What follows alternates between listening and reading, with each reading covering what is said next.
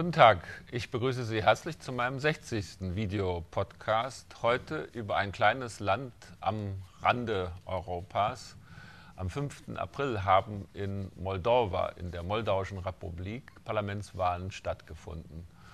Entgegen den Prognosen haben die Kommunisten dabei sehr gut abgeschnitten, fast 50 Prozent und 60 Sitze im Parlament. Die Oppositionsparteien, drei sind ins Parlament reingekommen, verfügen nur über 41 Sitze. Allerdings diese 60 Parlamentssitze reichen noch nicht, um einen neuen Staatspräsidenten zu wählen. Und der ist bis zum 8. Juni zu wählen. Dazu bräuchte die Partei 61 Sitze, ist also im Augenblick zumindest was eine Stimme angeht, auf irgendeine Unterstützung der Opposition angewiesen. Es gab internationale Wahlbeobachter, die haben sich eher anerkennend über die Wahlen geäußert, haben gesagt, viele Standards seien hier eingehalten worden, haben allerdings die Medienberichterstattung zugunsten der regierenden kommunistischen Partei in der Vergangenheit kritisiert. Allerdings hat es am 6. und 7. April Demonstrationen, und zwar heftige, zum Teil auch mit Gewaltanwendung gegeben. Dabei sind Dinge im Parlamentsgebäude und auch im, am Sitz des Staatspräsidenten zu Bruch gegangen. Mit erheblichen politischen Folgen. Erstmal hat es eine ganze Reihe von Festnahmen gegeben. Wir hören auch von Misshandlungen von Festgenommenen. Es hat außerdem eine Einschränkung der Pressefreiheit gegeben und eine Krise mit dem Nachbarland Rumänien das heißt, der Staatspräsident Voronin hat hierbei äh, rumänische Kreise äh, verantwortlich gemacht für äh, diesen gewaltsamen Protest gegen die Wahlen. Die Gründe für die Demonstranten sind, sie sagen, es ist Wahlfälschung im Spiel gewesen. Lässt sich nicht leicht kontrollieren. Vor allen Dingen sagen sie, die Wahllisten seien gefälscht worden.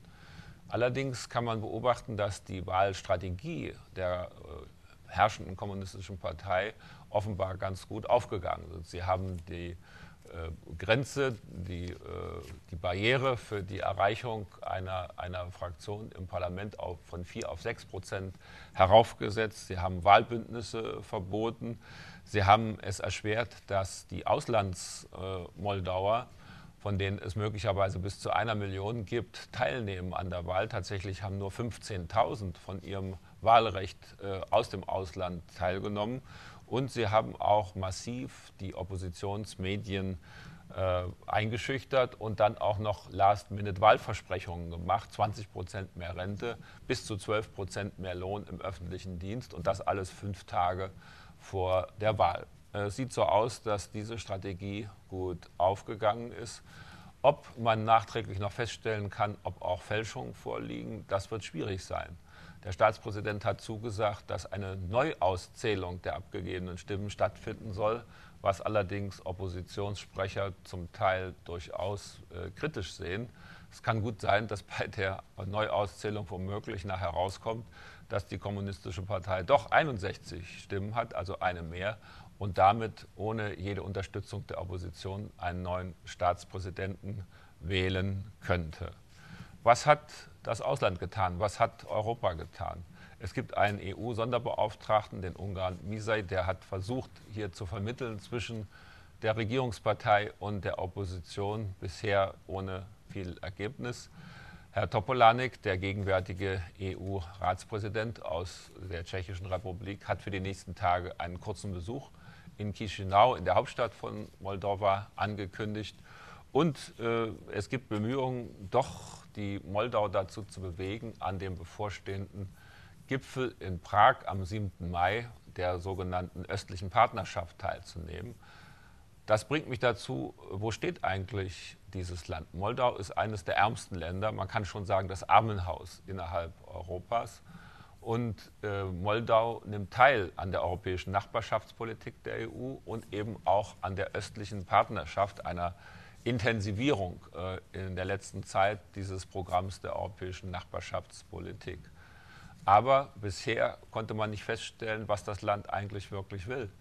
Die Führung unter Wladimir Voronin, dem bisherigen Staatspräsidenten, der auch künftig eine entscheidende Rolle spielen wird, weil er weiterhin die kommunistische Partei anführen wird, äh, schwankt zwischen einer Politik, die sich sehr stark nach Moskau ausrichtet oder einer, die sich stärker nach der EU ausrichtet. Und zunächst einmal äh, ist eine Teilnahme an diesem Prager Gipfel abgelehnt worden. Also schwierig für die EU mit diesem kleinen, aber hilfsbedürftigen Land äh, in Südosteuropa irgendwie klarzukommen. Das zeigt, einmal mehr eigentlich, wir brauchen eine handlungsfähige Europäische Union. Wir brauchen vor allen Dingen den Lissabonner Vertrag als eine neue Grundlage, denn gerade jetzt bräuchten wir eine uneingeschränkt handlungsfähige Führung in der EU. Aber Sie haben ja gesehen, was in der Tschechischen Republik passiert ist. Wir haben dort äh, mitten im, jetzt in der äh, Präsidentschaft einen Wechsel. Am 9. Mai wird es einen neuen Ratspräsidenten geben.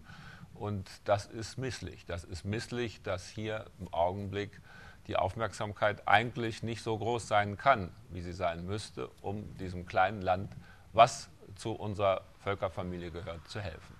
Vielen Dank für Ihr Interesse.